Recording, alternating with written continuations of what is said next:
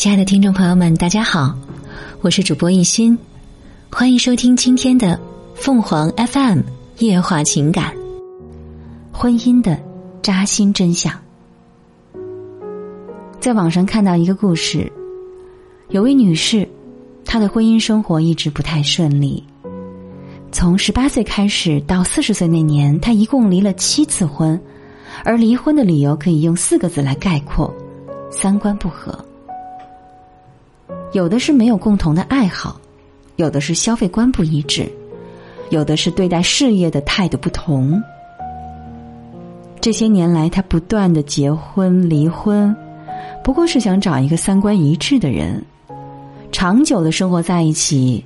但经历了这么多失败的婚姻，他终于醒悟，感情中并不存在三观一致的两个人。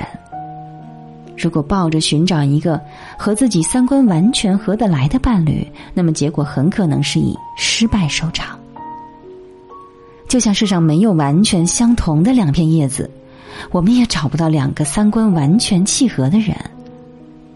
婚姻的扎心真相就是，不出意外，你会跟一个三观不合的人结婚。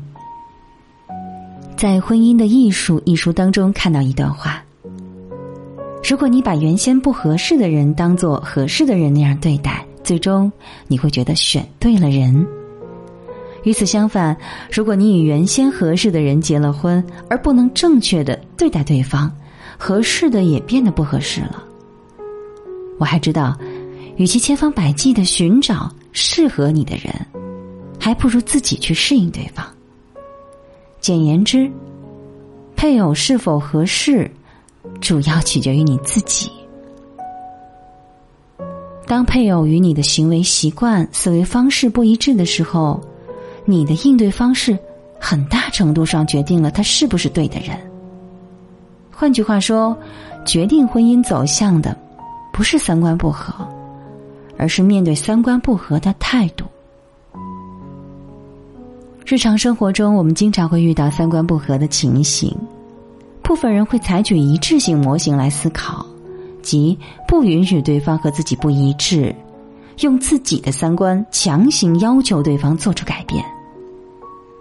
这样做的后果就是两个人之间的矛盾增加，分歧越来越大，婚姻也变得岌岌可危。还有一部分人会采取互补型模型，即尊重对方的差异，欣赏彼此的不同。两个人相互包容，共同成长，这样的婚姻相处起来会很舒服，也能走得更远、更稳妥。心理学上有一个概念叫做“非整合”，它的意思是维持着的不一致。具备非整合能力的人，不会通过操控自己的认知、价值观、情感等等去解决紧张和不适，而是。允许矛盾的多种认知、价值观、情感同时存在，接受并且维持他们。同时，这些矛盾的存在不会让他们感到分裂，他们仍然感觉到自己是整体的。把这一概念运用到婚姻当中，就是允许不一致的存在，尊重各自的差异。幸福恩爱的夫妻，从来不是因为两个人的三观有多么一致，而是他们在三观不一致的情况下，懂得尊重对方，和而不同，求同存异。心理学家周小宽曾说：“比追求三观一致更重要的是平静心态、感知对方的共情力，以及整合不一致的情商。”决定一段婚姻的不是三观不合，而是解决不和的能力和态度。既然认定了一个人，就不要轻易放手，更不要以三观不合为由结束这段关系。要知道，所有关系的产生，都是自己与非自己的建立和碰撞。面对三观不一致时，与其选择同化对方。